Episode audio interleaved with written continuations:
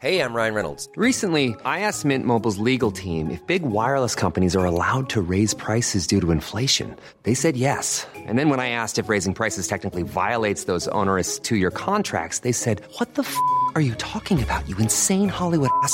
So to recap, we're cutting the price of Mint Unlimited from $30 a month to just $15 a month. Give it a try at mintmobile.com slash switch. $45 up front for three months plus taxes and fees. Promo rate for new customers for limited time. Unlimited more than 40 gigabytes per month. Slows. Full terms at mintmobile.com. Heraldo Podcast. Un lugar para tus oídos. Noticias del Heraldo de México.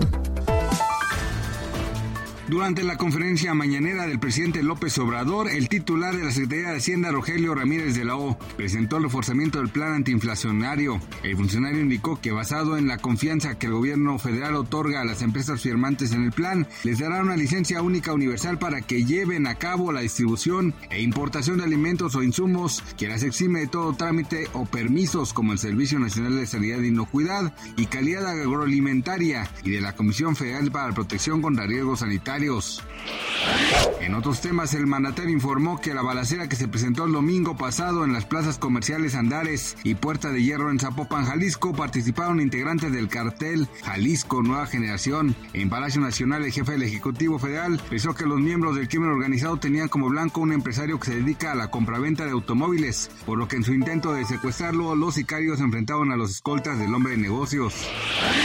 Según cifras de la Organización para la Cooperación y el Desarrollo Económicos, México destina por un universitario un gasto de 7.341 dólares anuales, es decir, 154.161 pesos, lo que representa la cifra más baja entre los países que lo integran. En el estudio Panorama de la Educación 2022 del organismo internacional que se presentó este lunes, se dio a conocer que los países que conforman la OCDE desembolsaron 17.559 dólares en promedio.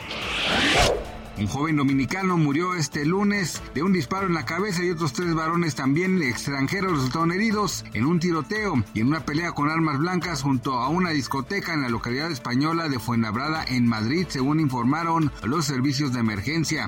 Las fuerzas de seguridad buscan al menos a dos sospechosos que huyeron del lugar, indicaron fuentes de la policía. Gracias por escucharnos, les informó José Alberto García.